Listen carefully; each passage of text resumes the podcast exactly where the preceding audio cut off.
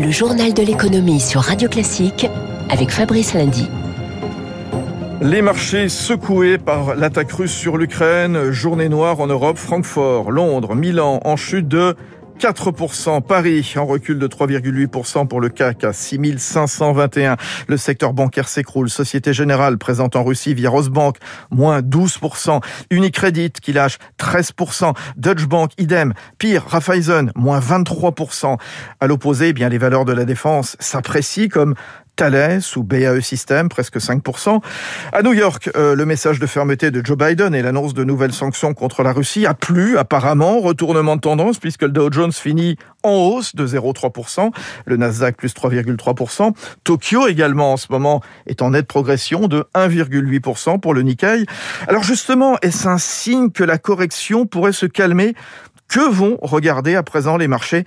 Voilà ce qu'en pense Alexandre Aizé, stratégiste du groupe Richelieu avec les mouvements de marché que nous avons eus, les niveaux de valorisation ont largement baissé. On risquait d'avoir des révisions de bénéfices sur les entreprises européennes pour cette année parce que de toute manière, on va avoir une révision de bénéfices sur la croissance euh, économique de l'Europe. Donc tout ça doit s'équilibrer et ce que les marchés vont regarder, c'est l'après-crise ukrainienne et voir comment cette reprise de bénéfices va se faire à l'horizon de fin d'année ou l'horizon 2023. Donc on risque d'avoir effectivement des révisions, mais qui vont pas forcément être impactantes pour les marchés qui ont déjà euh, largement corrigé euh, ces anticipations. Et la bourse de Moscou sombre hier avec presque 40% de chute. La monnaie russe est proche de son plus bas historique, 95 roubles pour un euro.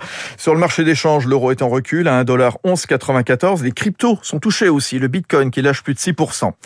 Les matières premières, les cours du blé au plus haut depuis 2008 à Chicago en progression de 5%, même tendance pour le maïs dont l'Ukraine est une grosse productrice. Le gaz aussi explose plus 33% par rapport à la veille.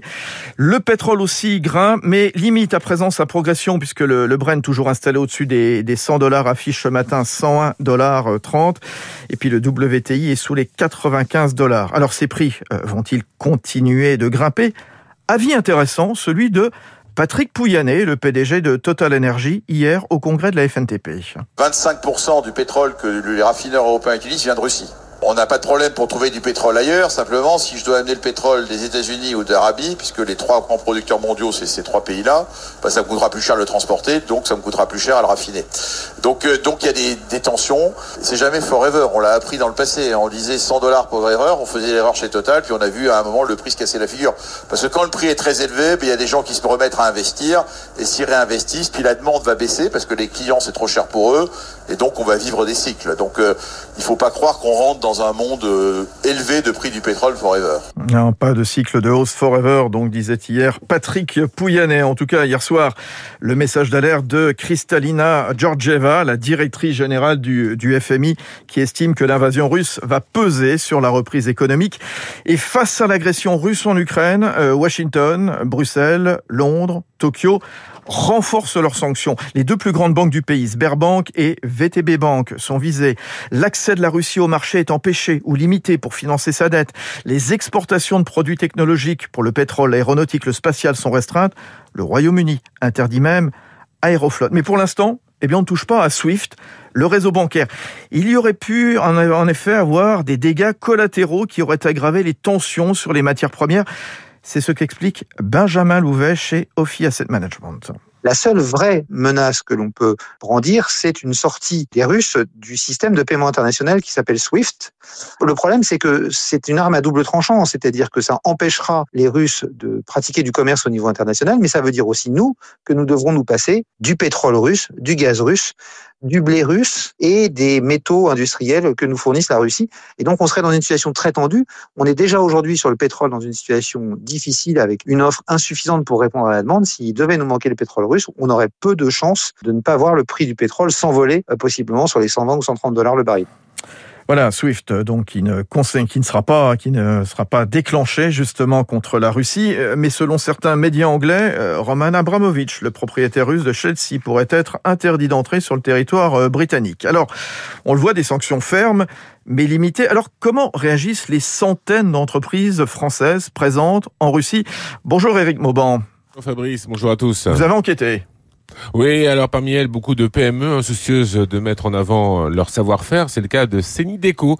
Cette euh, petite entreprise marseillaise de peinture décorative emploie 12 salariés et réalise un cinquième de son chiffre d'affaires en Russie et en Ukraine. Thierry Fabre, son fondateur, ne cache pas son inquiétude. La responsable de mon compte bancaire me disait, nous, on a reçu une alerte comme quoi les clients qui font du business avec la Russie, les prévenir que ça risque d'être très compliqué au niveau de l'importation de l'argent. Là, on a une commande qui doit partir. On attend le virement parce que c'est la règle. Hein, on ne prend pas de risque avec eux. Ben voilà. Donc, je sais même pas comment ça va se passer. Alors, les grandes entreprises françaises y sont également présentes. Selon le ministère de l'économie, la France serait le premier employeur étranger avec près de 200 000 salariés.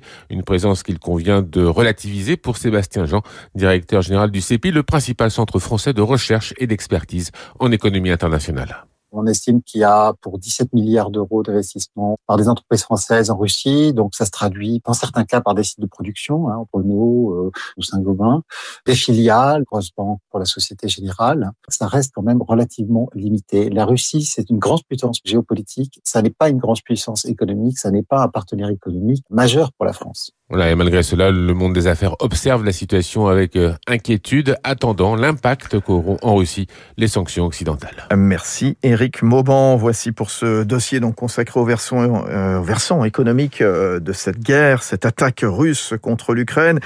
Incertitude sur euh, l'économie, oui, non. Tiens, je poserai la question dans un instant. Olivier Roussa, le directeur général du groupe Bouygues, Bouygues qui présentait d'excellents résultats l'an dernier. Et c'est le cas aussi de AXA qui fait plus que doubler son résultat net à plus de 7 milliards d'euros l'an dernier. Saint-Gobain, lui, fait encore mieux en faisant x5 à 2 milliards et demi. Enfin, pour ses 165 ans d'existence, Seb affiche pour la première fois de son histoire un chiffre d'affaires supérieur à 8 milliards d'euros. 7h moins le quart sur.